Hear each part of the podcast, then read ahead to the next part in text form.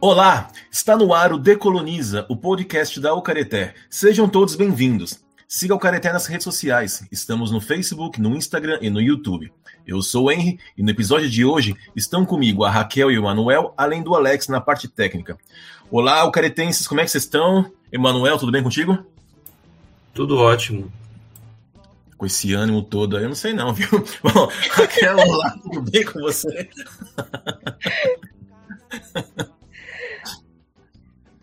E aí, Raquel, não vai me responder? Tá tudo bem com você? Eu tava esperando me chamar. tá tudo bem. E Alex, tudo bem? Tudo bem. E aí, Henry?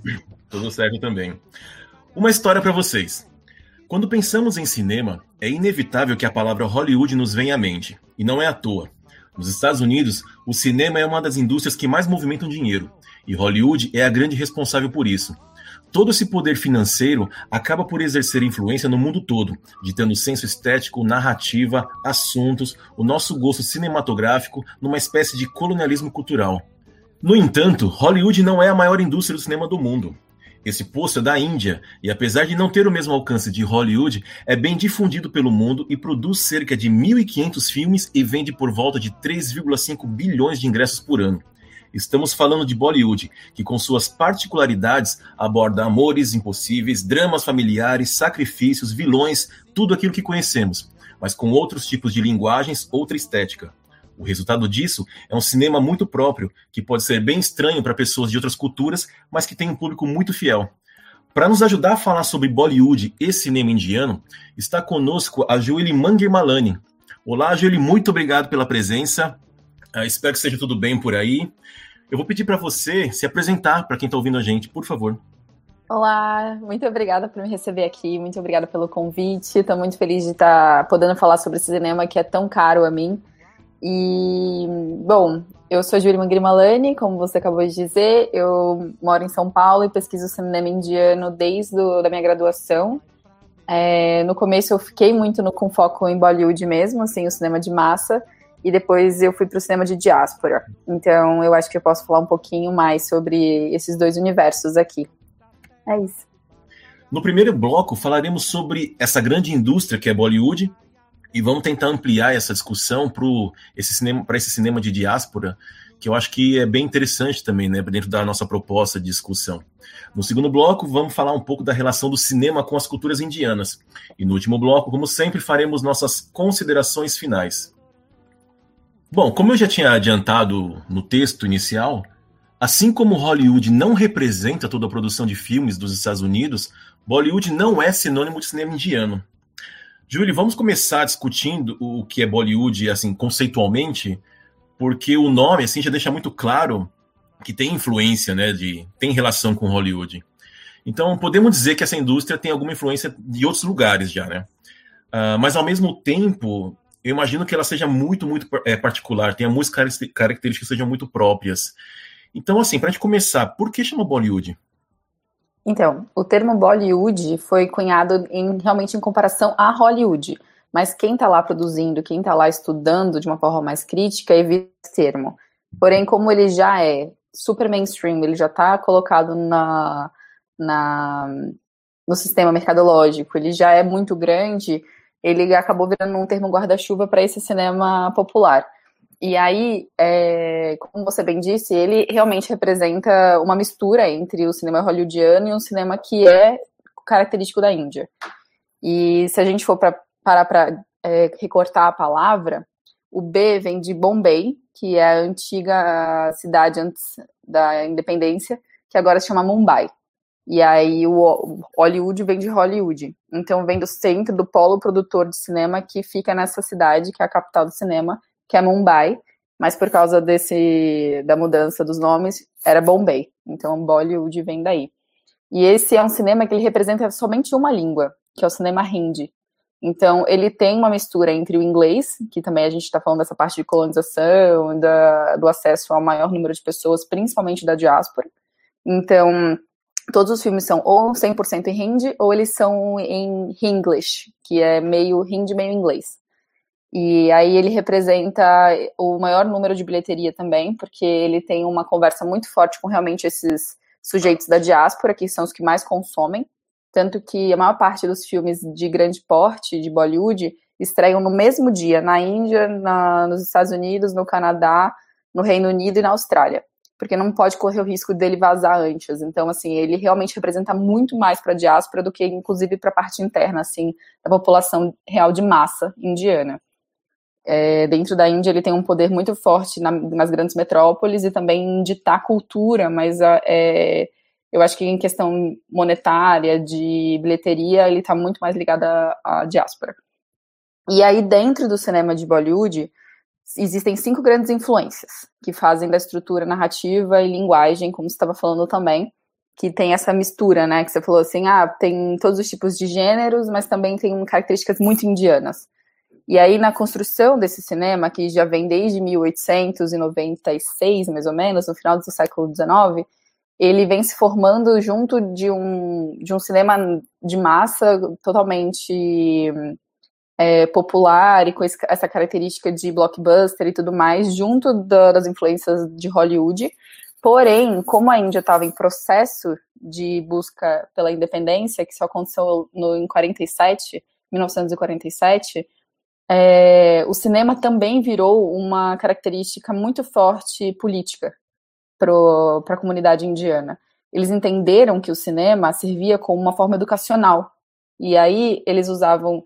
Ele, a, o primeiro militante ativista que assistiu esse cinema ainda a, no processo pré-independência, ainda em momento colonial, era um cara que tinha acesso a, a aos colonizadores, aos cinemas da época, e ele viu o cinema indiano como uma forma de trazer a cultura indiana de volta para o seu povo. Então, como ele tinha esse pensamento, ele se formou, ele foi para fora, ele chegou a ir para Londres, estudou um pouco de cinema, voltou, e desde sempre, desde o começo, ele foi o primeiro, um dos primeiros produtores de cinema, ele já veio com um cunho de trazer a cultura indiana para as telas. E aí, depois, aí foram se passando as décadas, foram se formando as leis em torno do cinema, isso ainda em processo colonial. E ah, o primeiro filme foi lançado em 1913, que é o Raj Chandra, que é desse diretor chamado Dundiraj Govind Falk, que fica conhecido como Dada Falk, significa avô, Dada é avô. E aí Falk, que é o sobrenome. E aí ele lançou esse primeiro filme que tinha como total base a cultura, mitologia e religião hindu. Aí, quando o cinema foi crescendo, foi realmente ganhando seu espaço, e aí uh, apareceu uma coisa que era muito imprescindível à colonização, que é o órgão de censura. Aí a censura veio com, com novas formas de como a gente vai apresentar a, a cultura de vocês, né? Que eles estavam lá colonizando. Então, tinha também coisas como, ah, não, então, como a gente vem de uma noção.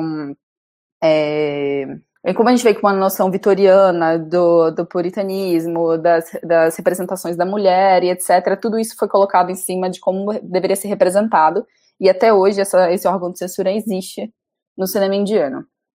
E aí, bom, enfim, foram se passando os anos, aí o, chegou na parte dessa parte de, de divulgação, distribuição, enfim, dos filmes internos na própria Índia, e aí teve uma discussão muito séria sobre quem deveria ocupar as telas.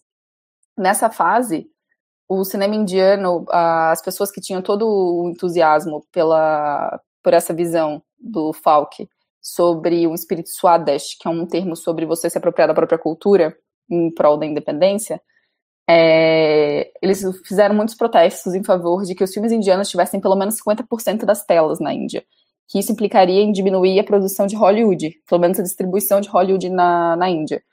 E aí, com isso, as produções dos colonizadores, na época, é, que era de 90%, virou 50%.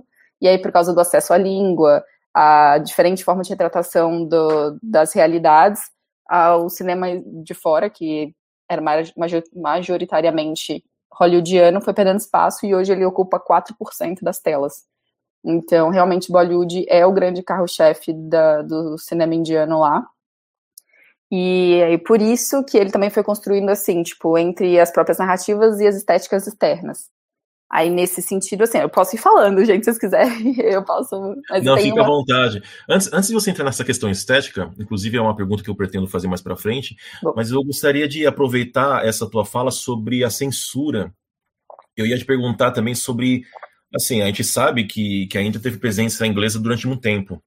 Então, você acabou de falar que a censura tinha partia da, desses colonizadores, né, dos ingleses, e que isso deixou marcas até os dias atuais. Você falou da, da questão da mulher, né? Então, assim, a gente pode, a gente pode dizer que, que a, a produção do cinema indiano tem um antes e o depois da independência, e também tem um antes e depois de Bollywood? Porque, assim, pelo que você me falou, me parece que nesse, nesse vamos chamar de primeira fase, essa a primeira metade do século XX, né? Você falou que a primeira produção foi na, na, na primeira década, 1913, alguma coisa assim, né? É, foi o, o, primeiro filme, é. É, então, então de, de 1913 até a 47, com a independência, teve aí uma, um, uns bons anos de produção. Uhum. E, e, se a gente pegar esse, esse pioneiro, vamos chamar assim, eu não, eu não vou, eu não vou tentar pronunciar o nome dele, porque eu não vou conseguir, mas se a gente for pegar esse ideal dele que era nacionalista e também, de alguma maneira, exaltar uma identidade, a gente pode dizer que nessa, nesse primeiro momento o cinema foi usado como elemento cultural, como um momento de resistência e de, de, de ativismo político até, né? Mas quando a, a, Inglaterra, os colonizadores começam a dizer como a representação da mulher, por exemplo, vai se dar, a gente já começa a ter aí um molde externo de como que você vai trazer isso para a representação do cinema. E eu acho que se isso permanece durante tanto tempo, até hoje, mais de 100 anos sendo assim, uh, nós podemos dizer que então a, coloniza a colonização está atuando então ainda na produção do cinema indiano. Ah, eu acho que não tem como é, o poder colonial ainda não se manter uma forma de neocolonialismo quando ele ficou tanto tempo em vigência lá. Uhum inclusive não somente como uma representação desses papéis de gênero, mas também em questão de classe e raça, né? Porque lá tem uma coisa muito forte sobre o tom de pele das pessoas, sobre as uhum. castas, não no sentido castas como classe, mas como um apagamento dessa discussão dentro do cinema de massa. Porque foram, foi uma das coisas também que não era muito pautada, assim. E em classe, porque Bollywood. Opa, porque Bollywood basicamente só trata da, da elite. Então, isso ah, é também. É Uhum. É porque assim. Desculpa. É porque assim, a gente tem essa. A gente, eu não sei se a gente aprende ou se eu, por ter interesse, acabei chegando nesse tipo de informação, mas você mencionou a questão das caças. Apesar de assim ser proibido hoje na Índia a, a, a, a política de caças, a gente sabe que socialmente não interessa se uma coisa é proibida ou não, ela é, ela é prática porque socialmente aquilo é aceitável ainda, digamos assim, né? Por exemplo, no Brasil o racismo é proibido, é crime, mas não significa que não exista.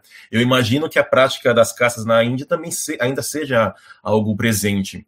Então, se você me fala que Bollywood é, ainda é uma representação vamos colocar da, da, das caças superiores, entre muitas aspas, significa então que Bollywood não é só uma referência do nome assim em, em relação ao Hollywood.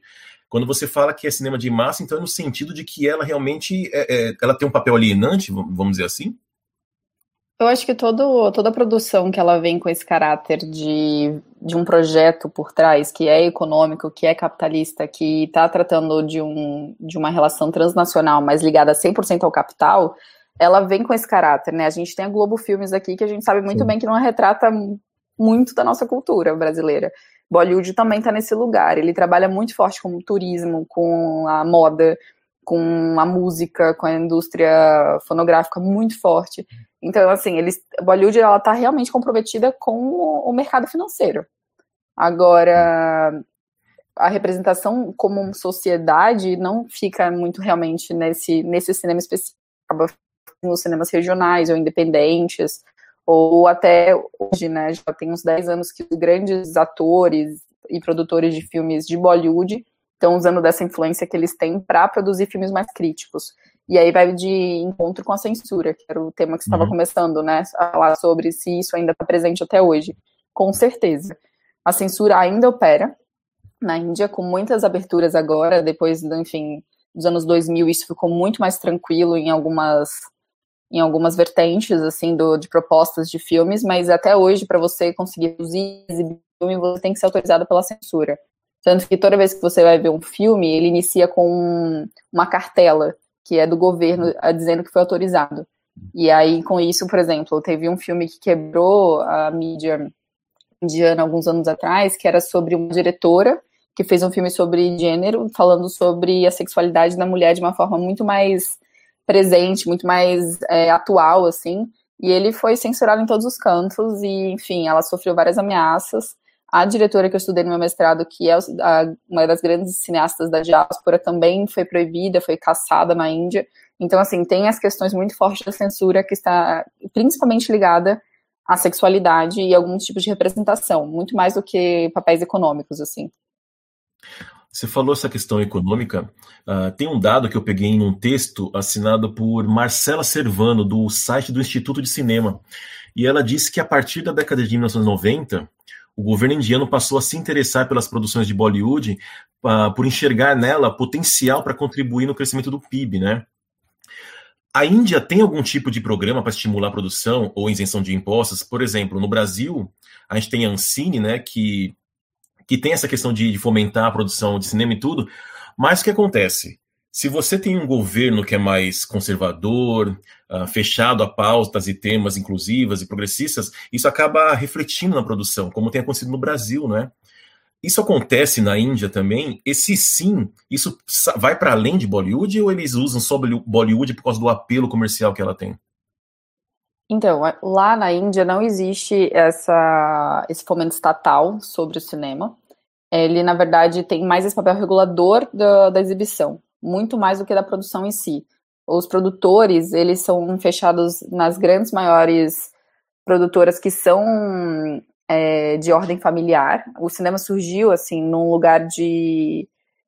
Como eu acho que em qualquer lugar no mundo, aqui no Brasil também, nos Estados Unidos também, enfim é meio comum, assim, ter surgido de uma pequena elite e aí virou uma, uma, um comércio, não sei como dizer, virou uma produção que veio de família, né? Era assim, ah, era um, uma pessoa que fazia, aí depois o tio, depois o filho, e assim foi fazendo toda, toda a história, toda a, a criação dessas grandes produtoras. E lá ainda tem isso. É, dizem até em algumas críticas a Bollywood, ao cinema indiano, que é uma máfia indiana o cinema, assim, porque ele realmente se auto-paga, ele, ele gira em torno de si mesmo, antes mesmo do filme lançar, ele já provavelmente já se pagou por causa das músicas. Hoje, é depois dos anos 90, com a entrada da MTV na Índia, é, tanto a estética mudou dos filmes de Bollywood, porque virou essa essa inserção de vários mini videoclipes, né? que hoje a gente tem bastante como referência, até aqui no Brasil a gente já percebe que isso é bem comum no cinema de, da Índia, né? mas antes não existia, não nesse formato. E agora que ele existe, ele, ele é o carro-chefe para pagar o cinema. Então a indústria fonográfica, ela produz as músicas antes, gravam esses clipes antes do filme ser gravado e vende ele repetidamente na TV sem parar, quase como uma mini lavagem cerebral, porque essa música vai ficar muito forte e ela vai te dizer o ano, sabe? Ela, ele, ela marca um espaço-tempo. Tanto que é muito engraçado, assim, quando você vai em festas indianas ou vai em, enfim, celebrações, a música do ano é a que mais bomba. Então você meio que, sabe, se coloca. O cinema, ele dita muitas regras na Índia. E realmente foi um, uma valorização a partir dos anos 90 para a cultura, mas exatamente porque é nos anos 90 que as maiores diásporas são, são apresentadas ao mundo, né? Então tá aí, assim, o, o a troca do, de Bollywood tá com os seus imigrantes. E, e aí eu acho que tá aí. Desculpa, Júlio, só, só um parêntese. Quando você fala diáspora, só para deixar bem claro para quem está ouvindo a gente, você está falando sobre a saída de indianos da Índia, não é isso? Exato. E que, e que essa saída vai acabar acarretar em consumidores externos, vamos chamar assim. Com certeza, sim, porque a Índia ela se torna independente em 47 e ela entra num, num, modelo protecionista até o final dos anos 80. E aí, quando ela abre os portos para o capitalismo e para essas economias externas, ela faz a primeira coisa que é feita é a exportação de mão de obra barata. Então, muitos indianos extremamente capacitados vão morar onde tem a representação dos seus colonos. Então, Estados Unidos, Canadá, é, Austrália, além do Reino Unido, obviamente.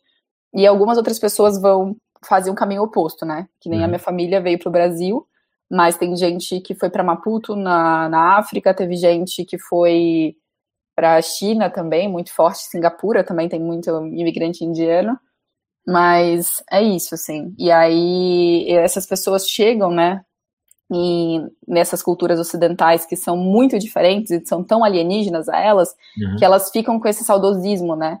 A terra-mãe. E aí existe toda a reflexão pós-colonial, a gente, vocês uhum. com certeza também têm grande conhecimento sobre pensadores dessa época, e o cinema é um grande fomentador de cultura. Então, ele é o fácil acesso, vai chegar na sua língua, vai te lembrar sua cidade mãe, e aí ele vai também ditar o que, que acontece tanto dentro quanto fora. A maior discrepância é que a Índia tá, é uma, um país até hoje muito rural, muito analfabeto, com muitas culturas e religiões diferentes, e aí Bollywood vem com todo esse cosmopolitismo capitalista, uhum. enfim, tudo muito pesado, e aí deixa as pessoas lá dentro muito perdidas. Mas Bollywood conversa principalmente com a diáspora. Tá. Eu, eu gostaria de trazer a Raquel para a nossa conversa, mas só para fazer essa, essa, essa relação, quando você diz que Bollywood é, representa majoritariamente um perfil de pessoas, então nas entrelinhas você está dizendo que ela está excluindo outras pessoas. E a gente sabe que a Índia tem diversos povos, você acabou de falar, tem diversas culturas, diversas religiões. Uh, existe cinema representando esses outros povos, essas outras culturas? Porque aí depois eu gostaria de que a Raquel falasse também, porque a gente percebe que na produção do cinema brasileiro existe essa mesma exclusão, não é? Mas esses próprios excluídos começaram por si só a produzir seus filmes. Né? Então eu gostaria de saber se na, na, na Índia também acontece alguma coisa parecida com isso. É, então, quando é, começa esse momento da, do cinema se colocar como uma forma política, como uma forma, um meio, novo meio de arte, uma forma de comunicação, é, se dá nessa, nessa figura, né, desse Falk que traz o, o cinema mudo ainda, então não tem uma língua, porém, quando vem a, o advento do som, Aí tá a quebra, porque a Índia tem várias, vários dialetos, várias línguas, tem várias formas de você falar a mesma coisa. Então eles vieram e falaram assim, cara, então a gente vai ter que fazer traduzir o filme em várias línguas ou fazer todo mundo produzir de forma única. E aí foi formando cinemas regionais desde os anos 30 para 40 e depois se instaurou nos anos 50 muito forte. Então existem os cinco cinemas regionais, ah, são sete. É, existem sete tipos de cinemas diferentes que são reconhecidos na Índia agora e são basicamente baseados pela própria linguagem, pelo próprio idioma. Então, dentro deles, existem suas formas de narrar a história, porque além da língua, eles estão em estados diferentes, e a Índia é muito plural, né? Então, assim, não, cada estado tem uma cultura própria, tem formas de ligar religião, tem é um mini cosmo em cada. Então, cada indústria de cinema tem a sua língua como base e tem sua forma de narrar. Então, por exemplo, o cinema de Bollywood, que ele é um cinema hindi, ele tem uma pegada muito mais do romance, do drama, meio novelesco. Se você vai para um cinema mais é, nativo, que nem o de Bengala, ele é um pouco mais intelectualoide, ele é muito mais ligado a uma noção, porque é uma é um o cinema de Bengala é em Calcutá, que é uma das cidades que tem o maior polo, polo educacional da Índia. Então vem com uma outra referência, e aí se você vai para um outro lugar é muito mais religioso. Uhum. Então cada cinema opera de um jeito, e, e, eles giram na Índia toda, mas cada um exibe melhor no seu estado, é isso. Raquel, é interessante isso, né? Porque se a gente trouxer para, assim, fizer um paralelo com o Brasil, que nem nós fizemos uh, recentemente um programa sobre cinema indígena, e a gente percebe que se não tiver essas iniciativas dos próprios indígenas, eles, assim, Claro que não é igual Bollywood, que sequer representa os outros povos, né? Assim, no, no cinema brasileiro ainda aparece. O problema é que isso não melhora muita coisa, porque quando aparece, aparece de forma estereotipada, ou pessoas que não são indígenas fazendo um indígena, ou aquela discussão que a gente sempre tem, né, sobre como, como se representa esses, esses, esses outros personagens da, do povo brasileiro, ou dos, dos povos que com, compõem o Brasil. Você diria, Raquel, que uh, nós teríamos alguma coisa para aprender nesse sentido de ter outras indústrias, não só. Porque a gente, a gente acha muito que o cinema indiano é, é Bollywood e que a gente acha que aquilo é. é para quem não estuda e assiste um filme desse, vai achar que aquilo é Índia, na verdade. Isso é muito uhum. perigoso, né? Então, se você acaba conseguindo criar outros polos de produção cinematográfica, tudo bem, ainda que não tenha o mesmo alcance, você de alguma maneira está produzindo. Será que não é o caso da gente começar a, a, gente não, né? Mas esses produtores começarem a fomentar essas pequenas indústrias locais e próprias para. Não. não é? Complicado, aí tu cutucou lá no calo, né? falar de fomento, principalmente na questão de Brasil, acho que se falar de edital, e até que nem tem, né? Se for parar para pensar no governo atual, tu falou Ancine, Ancine está praticamente numa UTI também, assim, sem qualquer, né? Eu, eu fico até desesperançosa. Mas, assim, ouvindo né, a Julie falar da, do cinema indiano, eu própria né, assumo que eu não conheço o cinema indiano. O que eu conheço é um estereótipo também. E falando até nessa questão de quem estuda, até desde a graduação, eu conheci até mesmo, ah, vamos, vamos tentar entender religião política de outro país como a Índia não foi, não foi nem visto uma referência de cinema indiano. A referência que a gente pegou foi de né, ou cinema britânico ou cinema né, estadunidense, que foi lá algum diretor, ah, vamos fazer esse filme sobre esse tema aqui, vamos mostrar o Rio Ganges, ou a religião hindu, que, né, que tu não vai representar um, um todo, um, um, tu vai apresentar um cinema genérico, que é o que tem se, sido feito aqui no Brasil também. Inclusive, né, enquanto audiovisual, que as pessoas conhecem num senso geral, é até mesmo muito a linguagem das novelas também, né, que foi citado até o nome da Globo, até uma coisa bem, o estereótipo do estereótipo ainda, é absurdo atrás de absurdo, assim, eu fico chocada, porém não muito e pensativa, né, do que, que a gente pode tentar amenizar, né, fazer outras, né, outra, outras, né, outras iniciativas né, e outros projetos, acredito, dentro da universidade, porque acredito que tem muita gente dentro da universidade que escuta, né, conhecer essas pesquisas, inclusive eu não conhecia, e o Brasil mesmo, né, eu fico, eu estava refletindo muito ultimamente, né, até mesmo essa questão dos streams com a, a, Netflix, que, né, que eu tenho acesso ultimamente, de pensar da, dessa questão que até é muito do que se defende de nacionalismo, né, a minha questão foi a seguinte, Bato vai re, re, é, for, é, incentivar um nacionalismo, ah, o cinema do Brasil, ah, e as séries do Brasil. Tá, mas que Brasil, gente? Brasil são Brasis. Né? Então, o que me lembrou o que foi falado da ditadura. Então, se na Índia também é questionada essa questão da ditadura e a relação de ideologias e audiovisual e cinema, o Brasil é a mesma coisa. Tu vai relacionar.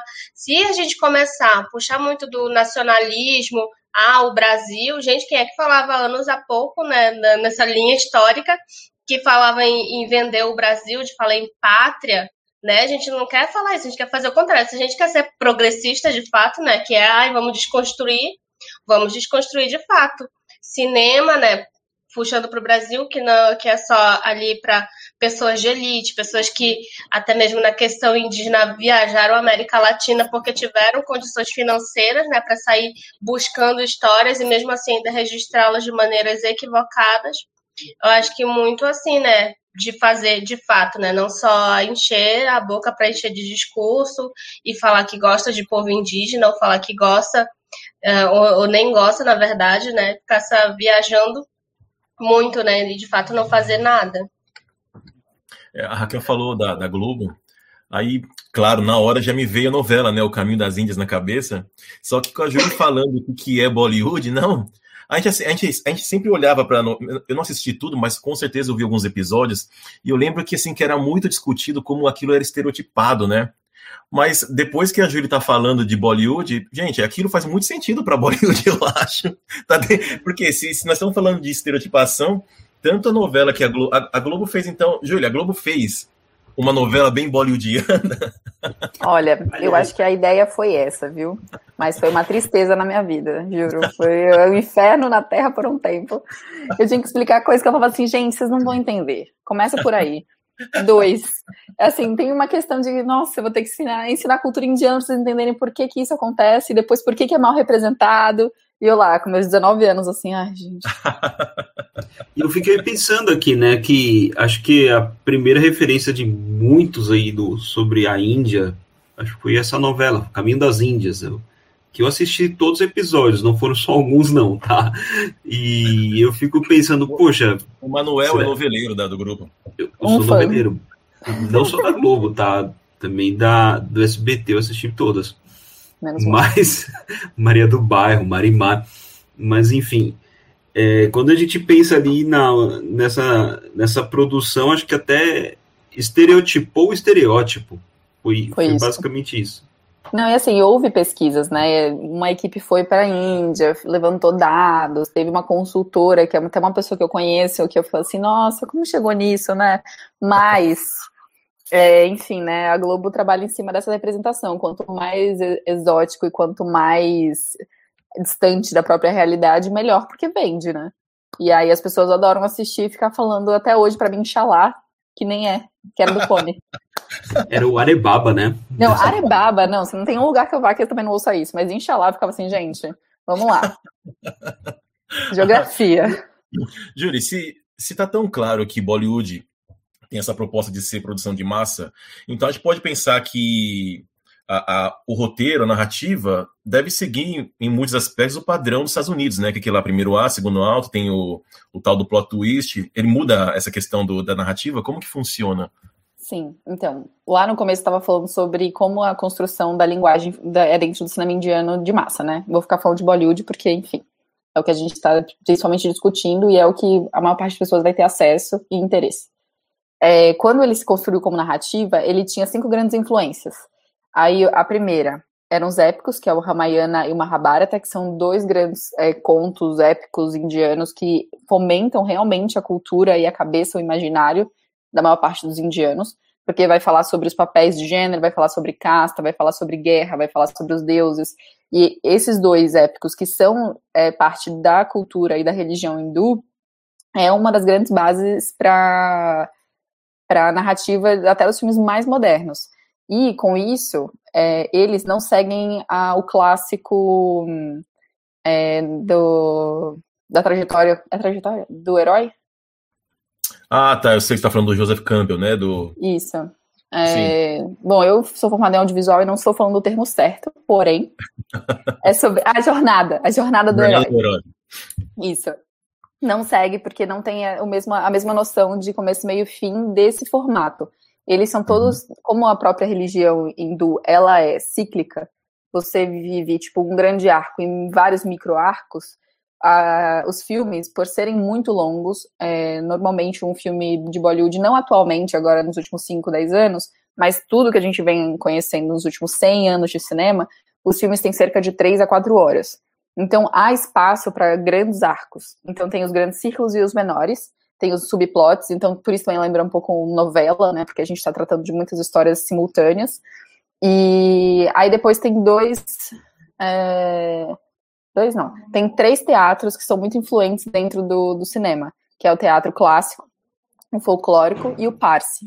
E aí, enfim, é bem cultural, eu posso descrever um pouco melhor eles, mas são formas narrativas que já existiam na, na sociedade indiana, que vai desde a, do teatro de elite ao teatro mais do povo, né, que é o folclore, o Parsi, que é, ele é mais ligado às religiões muçulmanas. E aí depois vem a terceira grande influência, que é Hollywood, numa, numa estrutura tanto de departamentos de equipe, né, como é feito os filmes, eles são até hoje muito feitos em estúdios, é, como é gerida, né, tipo, o orçamento e tudo mais. Aí vem a MTV com essa parte da linguagem da música, e no final, agora, eu consigo, pelo menos nas minhas pesquisas, eu levantei esse. Porque até agora isso que eu tô falando é uma pesquisa de outros, de outros pensadores, né? Mas a minha pesquisa eu coloquei o quinto, que é a internet. Porque eu sinceramente acho que hoje em dia, se não fosse essa troca tão rápida entre a, os consumidores da diáspora e o mercado interno indiano, é, os filmes não teriam a repercussão que eles têm. Uhum. Então, também tem isso, assim. Então, eu acho que é por isso, assim, eles não seguem o mesmo estilo hollywoodiano, mas têm influências bem fortes. Muito bem. Bom, terminamos o primeiro bloco, voltamos já já para continuarmos essa conversa. Decoloniza, o podcast da Ucareté. Um bate-papo com uma boa pitada decolonial sobre os povos tradicionais, culturas, racismos e muito mais. Bom, estamos de volta e vamos agora tentar aprofundar um pouco nessa questão da cultura Uh, eu, enquanto você falava, eu lembrava do filme. Eu sei que não é de Bollywood, mas o Quem Quer Ser um Milionário, ele termina com uma cena que é muito de Bollywood, que é aquela dança, né? No final, assim, não, não é, nem, não é nem faz parte da história, é, é um pós-crédito do, do filme. Uhum. O Jay Rola. É porque você falou do, dessa questão do, dos povos e tudo, e essa, essa, história ela tem, ela fala muito assim da pobreza, né, da, da Índia. Então eu acho que isso daí já não, não é uma coisa que Bollywood fugiria, né? Mas para a gente trazer essa questão da, da, da estética, da relação com a cultura, por que, que os filmes de Bollywood têm que ter, serem sempre musicais? é alguma coisa da cultura, de alguma cultura indiana que, que, que é manifestada nos filmes? É, então, a música ela sempre foi muito presente na cultura indiana, principalmente nas celebrações, né? Se a gente parar para pensar que não existe somente um dia de casamento, mas pelo menos cinco, e todos eles têm uma parte musical muito forte.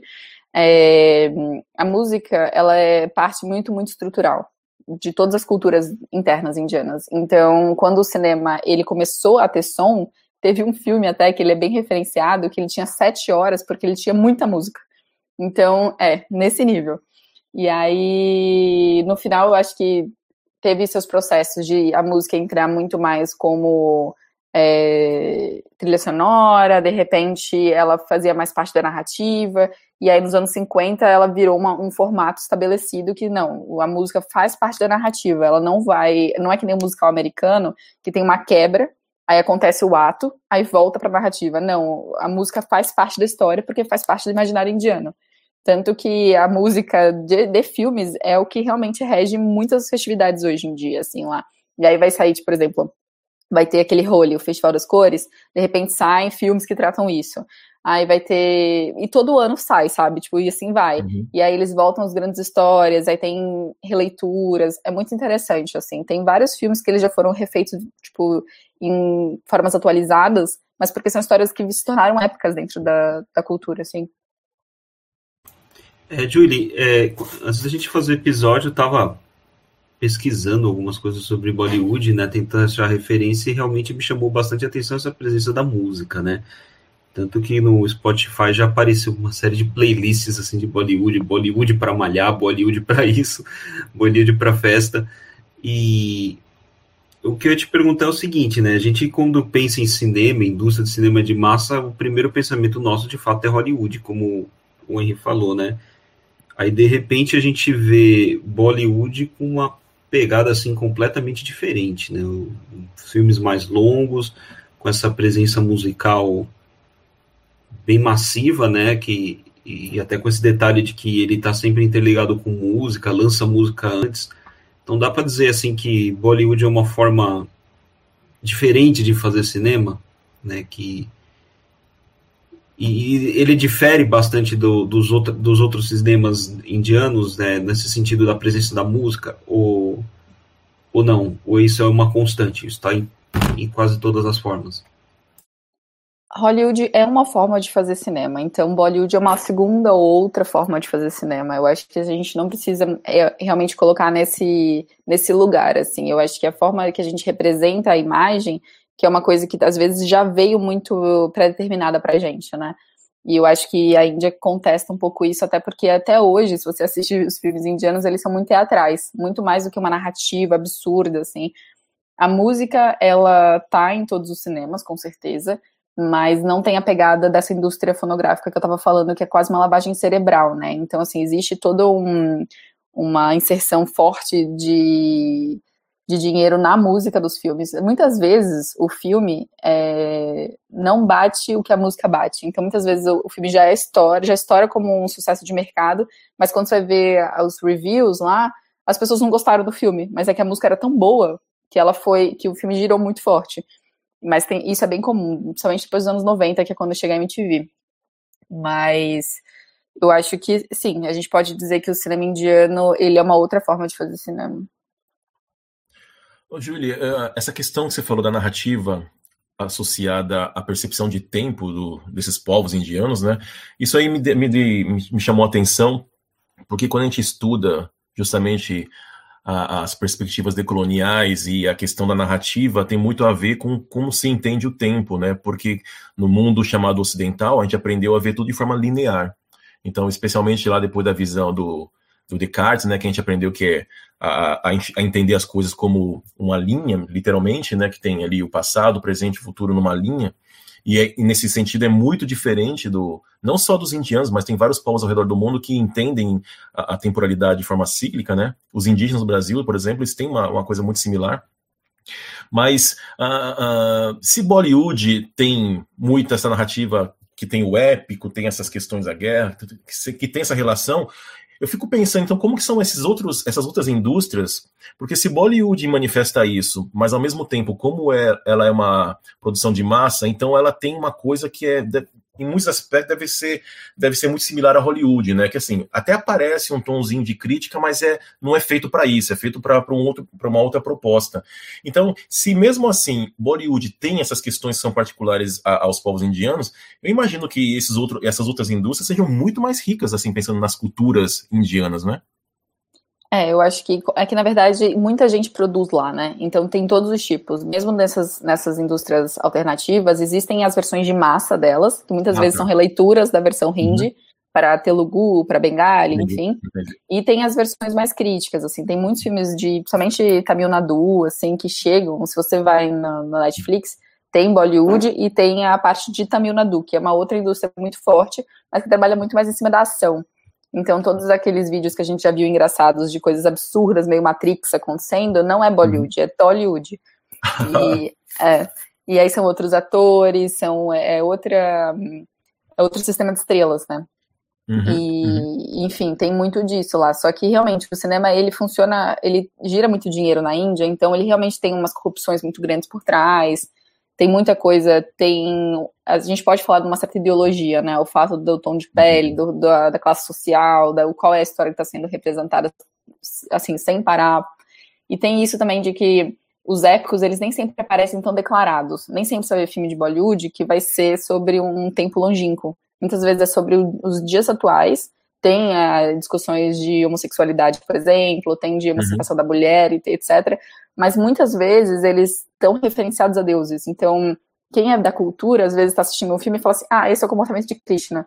Ah, não, isso aqui é porque ela está representando tal deusa, sabe?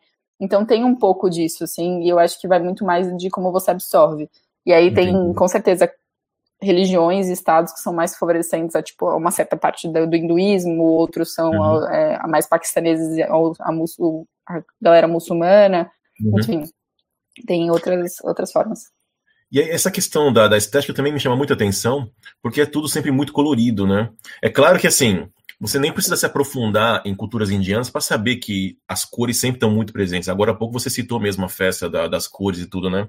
E eu acho que todo mundo já deve ter visto alguma foto daquele monte de pó colorido voando para todos os lados, né?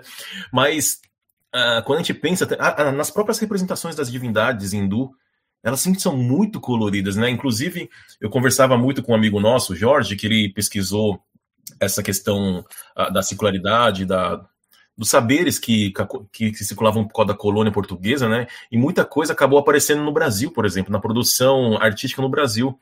E eu sempre conversei com ele sobre como é interessante que sempre que eu via ali uma representação, por exemplo, do Ganesha, né?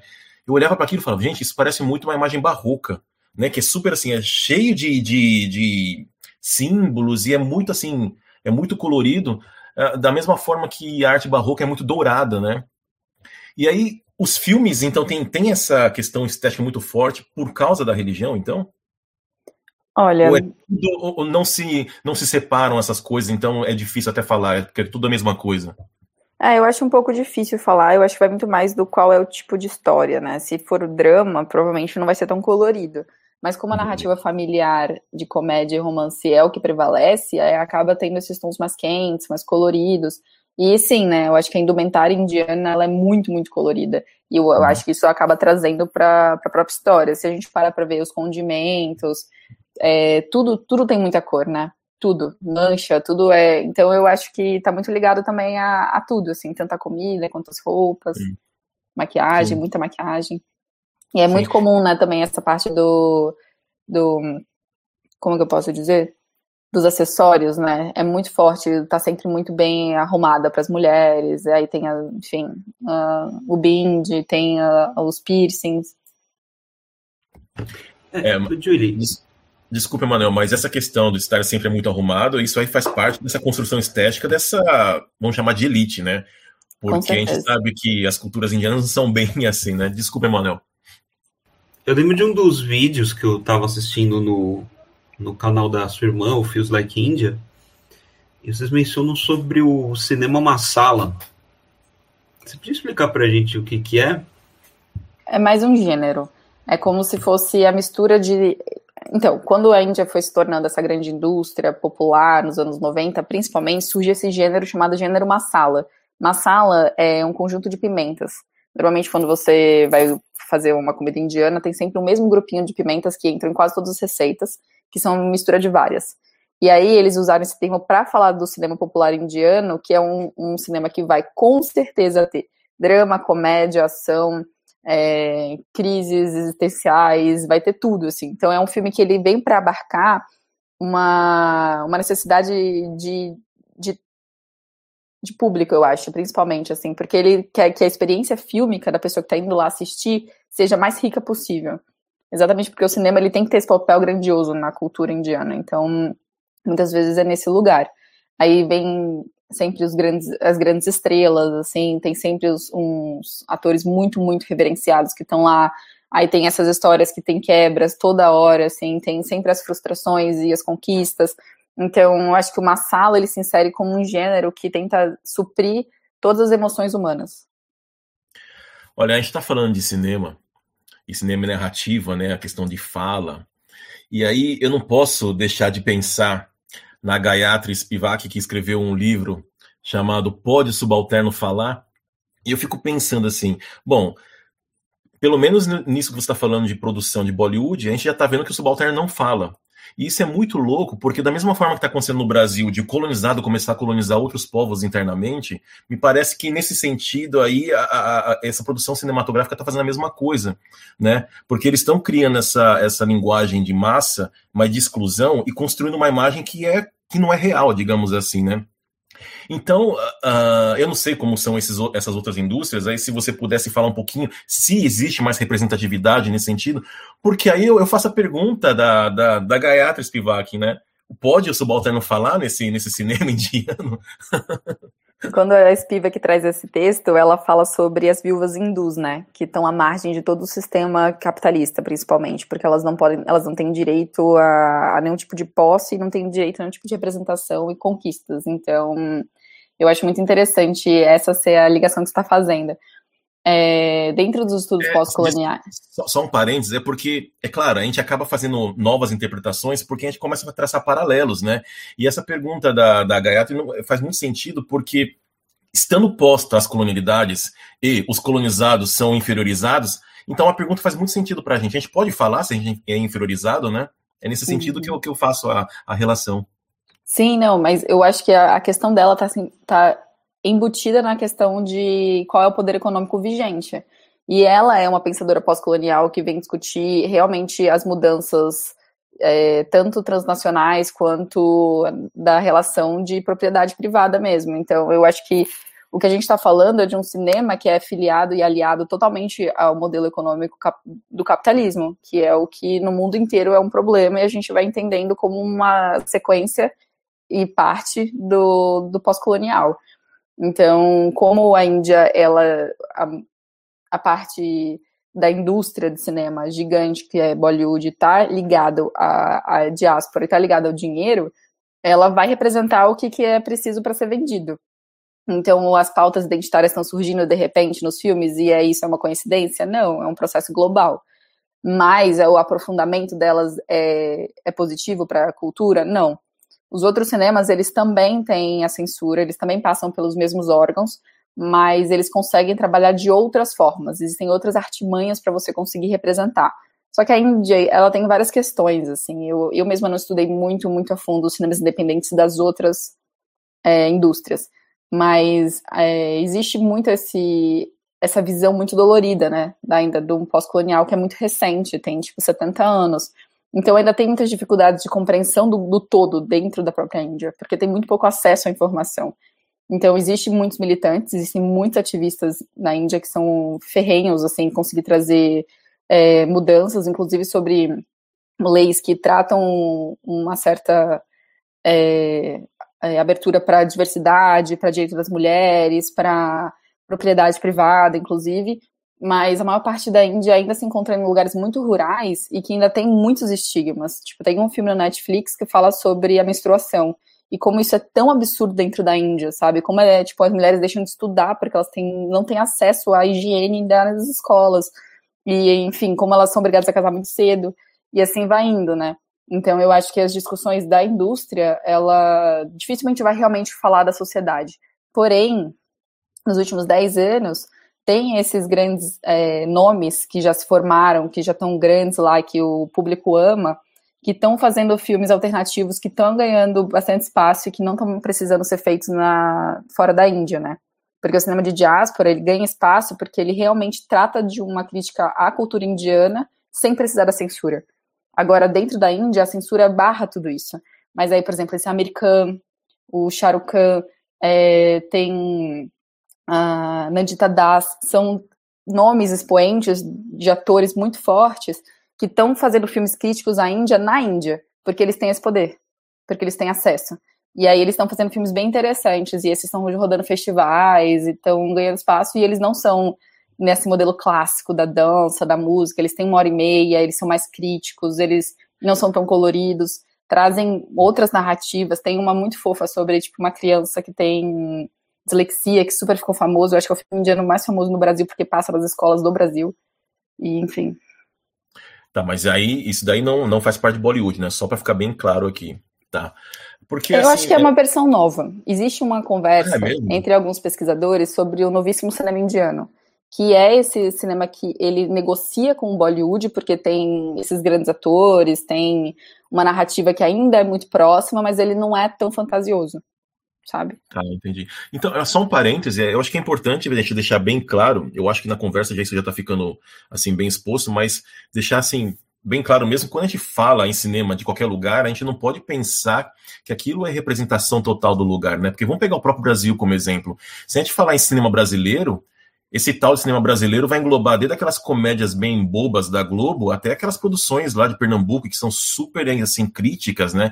Então a gente tem que pensar assim, tem que ter um pouco de reflexão quando vai pensar em cinema de qualquer lugar. E ao mesmo tempo, vamos lembrar, vamos resgatar aqui o, o episódio que nós gravamos com a Patrícia sobre a produção cinematográfica entre os indígenas, que não está aparecendo em nenhum circuito, que aparecem ali, pontualmente em um evento ou outro, num festival ou outro, mas que assim, que a realidade deles é qual? Eles produzem o um filme porque eles têm aquela vamos chamar de um chamamento né, interno, assim, que, que todo artista tem de simplesmente produzir, e aquilo eventualmente pode aparecer ou não, mas basicamente eles fazem porque aquilo é uma manifestação artística, ou enfim, seja lá qual for a razão. E isso não tem nada a ver com essa comunicação de massa, né? Então eu acho que isso é bem, é bem importante deixar bem pontuado. Mas aí você está falando essa questão da crítica, Julie, eu quero insistir na religião, porque eu acho que a religião deve ser uma da, da, dos elementos culturais assim que mais que mais não, deve ser assim que dita realmente socialmente um, um, grupo, né? E aí quando a gente pensa em Bollywood, que é um cinema de massa e que se utiliza da religião como como linguagem, como estética, e a religião é outra linguagem de massa. Então, se a gente pegar um e juntar os dois, isso aí se torna uma arma super perigosa, né, socialmente falando, porque aquilo ali vai, vai começar a ditar comportamentos sociais até, não é? Nossa, mas toda, com certeza, assim é, o cinema ele dita a cultura indiana num jeito. Ele ajuda a dizer quem será o próximo primeiro-ministro. Enfim, o Modi agora ele é um é um político de direita que ele tem uma vertente muito forte que cresceu por causa da, do cinema, por causa que os grandes atores apoiaram ele. E, por exemplo, a yoga, que é um dos grandes soft powers, né? Tipo, é uma parte da cultura que é muito é, exportada e muito explorada pela, pelas comunidades de fora, né? E, enfim, pelas pessoas também que aprendem e depois reensinam da forma que sabem. É, também foi utilizada como uma forma, tipo, um poder muito grande, assim, dentro da, desse próprio governo dele. Eu acho que é muito complexo mesmo, porque a Índia, ela tem um, por causa desses deuses, por causa desse, desse imaginário tão aberto, que não existe um é, politeísta, porque as histórias são tão inacessíveis como acessíveis, tem as duas formas de entender a, a religião. Quando os atores começaram a representar os deuses nos filmes, as pessoas começaram a achar que os atores eram deuses. E aí começaram a usar fotinhos dos atores nos altares para rezar porque achava que era Krishna. É, chegou nesse nível, sabe? E hoje em dia isso ainda é muito forte. Tem um grande ator que chama Amitabh Bachchan, que ele tem seus quase 80 anos e ele foi um dos grandes atores de todas as épocas, assim, todas as gerações. Até hoje ele é muito, muito endeusado. Que todo domingo, 10 da manhã, vai um grupo absurdo de pessoas rezar na porta dele. Isso Uau. acontece. Gente, chocada. Isso me é lembra é aquele meme do, das velhinhas rezando com Jesus de Ken Reeves. É literalmente isso, é literalmente isso. Não, a pessoa que coloca o Senhor dos Anéis no altar lá da, do. Ai, Confundiu com Santo Antônio, né? Se eu não me engano. É, é o, não, é o Railroad. É num nível, assim, tão grande que realmente ele dita normas e dita mudanças culturais. Tem um filme que foi que eu estudei no, no TCC, que ele foi lançado em 95 e ele ficou em cartaz até, acho que ano passado. Ele se mantém porque ele é muito forte. E ele ditou a grande mudança entre o casamento arranjado para o casamento por amor. E uhum. ele foi uma quebra absurda, assim, tanto oh. na expectativa interna quanto externa à Índia. E aí existem várias releituras do filme que as pessoas dentro da Índia falam assim: vocês estão, tipo assim, cara, o casamento por amor é um casamento ocidental, entre uhum. aspas. Então, é, existem releituras de pessoas que, que o pai vai lá e manda matar os, o, a filha e o, o cara que ela casou, é, tipo, por debaixo dos panos. Porque uhum. ela falou assim: não, eles vão aceitar, é um casamento por amor, todo mundo já aceita. E o pai falou: não, querida, você é minha propriedade. E você tem que casar com um cara que eu quero que case, porque você vai girar em torno de uma. Sabe, é um poder econômico ter filhas e filhos. Uhum. Então, enfim, é, a Índia é bem complexa, assim, e o cinema com certeza é um, uma máquina de poder ali. Trazendo aquele dado que eu falei no começo, sobre a Índia por ano vender mais ou menos 3,5 bilhões de ingresso, a Índia é um país que tem mais de um bilhão de pessoas, mas a gente sabe que tem muita desigualdade social também, né? Então a gente pode dizer quem é o público consumidor dessa, desse cinema? É a diáspora. Uh, existe um documentário feito por uma brasileira da.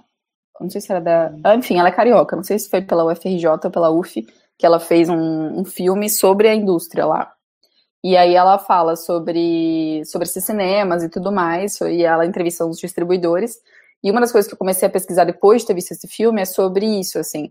O cinema de Bollywood, ele estreia no mundo todo na mesma época, né? E dentro do, da Índia tem os multiplex, que são cinemarks. Quando ele estreia, o ingresso desse, desse grande filme, ele gira muito rápido. E aí, as, aí depois tem os cinemas de, de rua, que, enfim, não tem mais direito aqui no Brasil, infelizmente, mas lá tem muito forte. Ele vai para a massa indiana. E aí ele vai para as pessoas que têm uma, outro tipo de renda. E aí ele é vendido por umas rúpias muito baixas, assim, é equivalente a dois reais nossos. E enquanto o, o cinema multiplex, que tem toda uma infraestrutura absurda, absurda. Se você, eu fui uma vez no cinema lá, era tipo camas gigantes, assim, e o ingresso custa tipo 80 reais. Então essa é a grande discrepância. E aí quando você vai para comprar em dólares, aí é outra, né? E aí, uhum. enfim, em libras. E aí vai indo. Então eu acho que o que gira nesse lugar, na bilheteria, é a diáspora e a elite indiana. Tá. Existem, existem dados sobre assim, quantas pessoas, quantos indianos estão espalhados pelo mundo? Ah, com certeza. Com certeza. Isso é fácil de achar. Eu não tenho de cor, mas com certeza. É. Tipo, as imigrações são enormes. Tem cidades, assim, que o basicamente tem bairros fechados só para a comunidade. Eu fui visitar um tio no Canadá que o bairro que ele mora é conhecido como bairro indiano. E assim vai. Entendi. É que nem Chinatown, né? Tem Indiatown em todos os lugares também. Sim. É, eu pergunto porque 3,5 bilhões de ingressos por ano é uma coisa muito grande, é muito ingresso, né?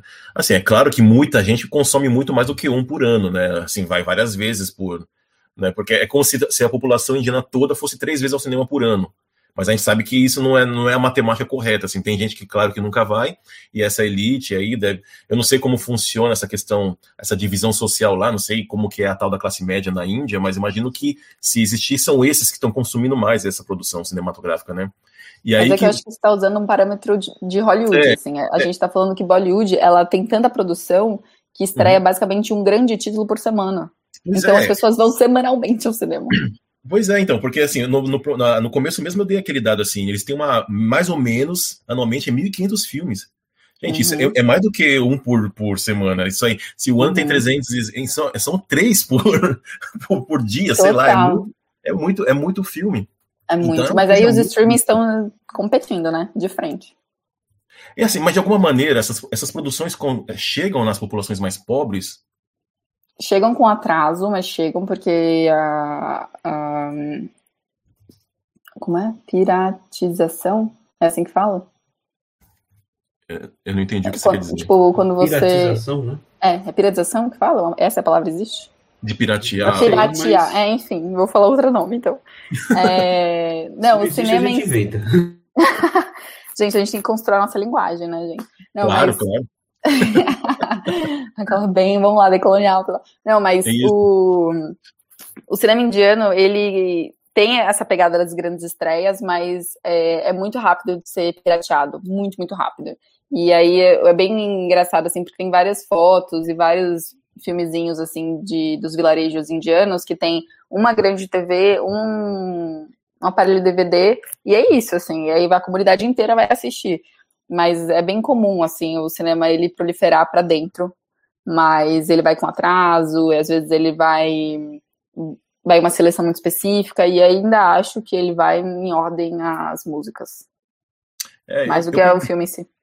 Eu perguntei porque, como a gente estava discutindo sobre essa questão de ser um, um, uma ferramenta social, né, de, de construção, de, de discurso e tudo, e a gente sabe que, assim, nesses lugares mais afastados, que a informação demora para chegar, eu imagino que quando esses, esses, essa, essa, esses veículos de massa chegam lá, como que deve ser para essas pessoas assim consumir esse tipo de, de narrativa e elas não estão se vendo né, nessas produções e como deve criar crises existenciais, não sei, um monte dessas coisas que todos os colonizados vivem, né?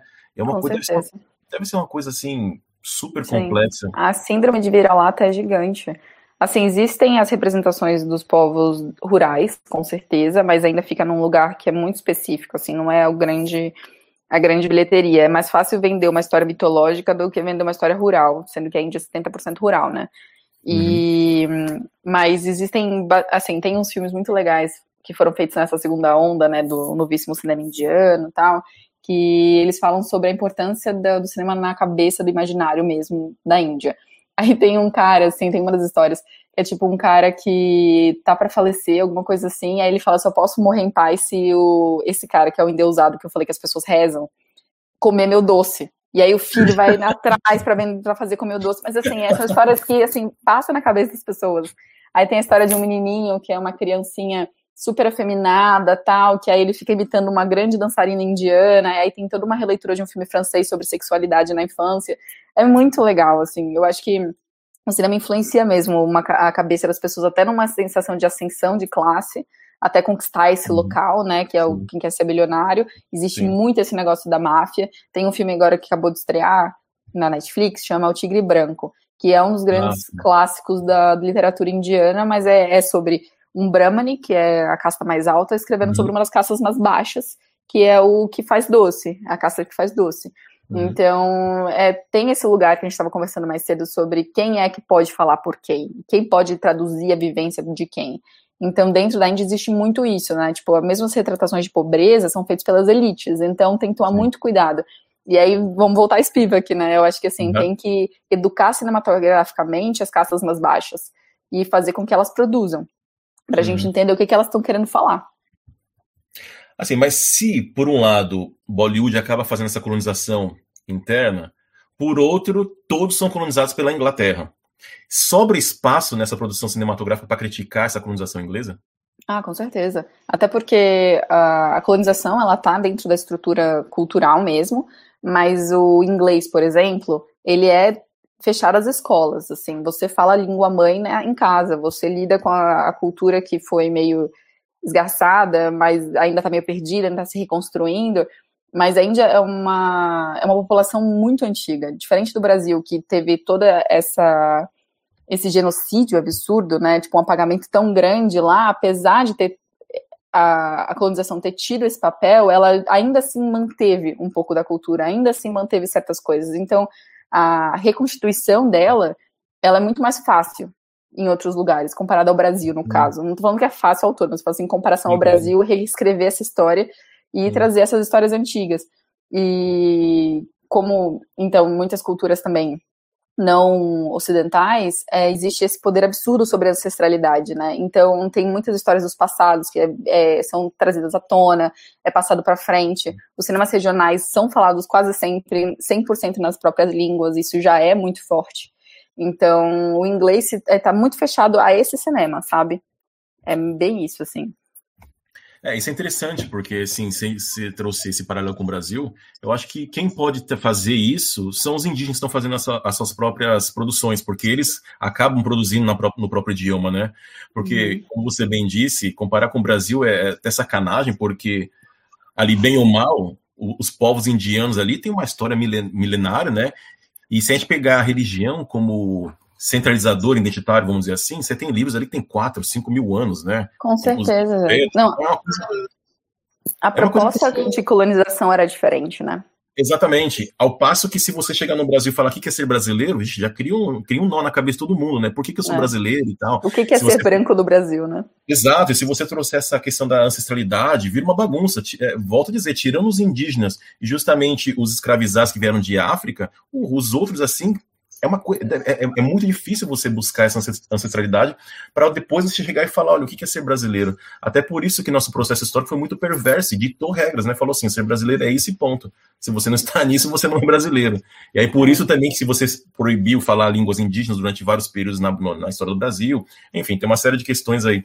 Olha, essa conversa aqui daria para muito mais tempo, né? Mas a gente precisa encerrar esse bloco e nós voltamos já já para nossas considerações finais. Decoloniza, o podcast da Ucareté. Um bate-papo com uma boa pitada decolonial sobre os povos tradicionais, culturas, racismos e muito mais. Bom, gente, estamos chegando ao final. Eu gostaria muito, muito de agradecer a Júlia pela presença. Olha, foi uma conversa excelente, viu? Eu tenho certeza que a gente poderia ficar falando muito mais tempo aqui e desdobrar para outros assuntos que são é, relacionados. Uh, você gostaria de fazer alguma consideração final? É, novamente agradecer o convite, estou muito feliz de estar aqui. É muito legal trocar com pessoas de tantas cabeças e lugares diferentes como vocês estão aqui. É, considerações finais, eu gostaria de dizer que o cinema indiano ele, ele é muito plural e ele é muito consciente também. Então, o Bollywood ele pode ser essa primeira porta de entrada, mas deem espaço para conhecer um pouco mais, conhecer essas outras narrativas. Inclusive, o próprio Bollywood em si, apesar de ser tão carregado dessa colonização ainda muito operante, tem muito da própria história e tem muito do, do que é a construção da cultura atual, sabe? Então, eu acho que vale muito a pena conhecer como até um, uma forma de, de compreender o, o outro, né? Muito bem. Raquel, quer fazer alguma consideração final? Ah, eu estou muito instigada ainda. Quero, assim, acho que tem quem escutou até aqui também quer saber mais, porque até mesmo escrever os nomes que, que tu falou, Júlia, eu nem sei como é que tu escreve, mas depois é, dá para procurar, né? Porque não sei se tem é. algum site, algum lugar, porque existem até mesmo materiais de crítica, né? De repente, que a gente poderia ter acesso, né, para conhecer mais. É boa, Júlio, fala aí os endereços, como achar, tanto você quanto o coletivo, né? Mas depois o Alex também vai colocar na descrição, então tudo isso vai estar tá ali pra, aparecendo para quem for ouvir o podcast. Mas pode falar, de... Júlio. A minha irmã, ela tem um canal chamado Feels Like India, que ela trata de cultura, de dança, de brincadeiras que ela faz que são enraizadas na cultura muito boas, são muito boas. É, procurem lá. Tá em inglês, né? Mas enfim, eu acho que vai estar escrito. O meu, os meus arrobas são sempre iguais em todos os lugares, em todas as redes, Twitter, Instagram, Facebook. É Juíli Malani. É, eu falei como se escreve, mas também vai estar escrito depois aí. Muito obrigada, gente. Uh, Emanuel, quer fazer alguma consideração final? Quero sim. É. Primeiro, queria agradecer a Julie. Sempre uma satisfação ter, ter essas conversas contigo, que tua presença ali no livro sobre racismos e nos os projetos aí que estão por vir, assim, é sempre deixa a gente muito contente, né? É, foi muito legal aí a gente ter um pouquinho ali, ter essa introduçãozinha aí sobre o cinema indiano, toda essa pluralidade, eu acho que vale a pena dar uma chance, vale a pena conhecer, né? E queria agradecer também as pessoas que estão nos ouvindo e agradecer meus colegas do Careté. Para esse episódio foram consultados os sites jornalismojunior.com.br, institutodecinema.com.br e blog.casadaindia.com.br. Com certeza há muito mais para falar, mas por hoje é só. Obrigado Raquel, Emanuel e Alex. Muito obrigado aos ouvintes pela companhia. Procurem a Alcareté no Facebook, no Instagram e no YouTube. Até o próximo episódio. Beijos e abraços alcaretenses. Tchau. da terra do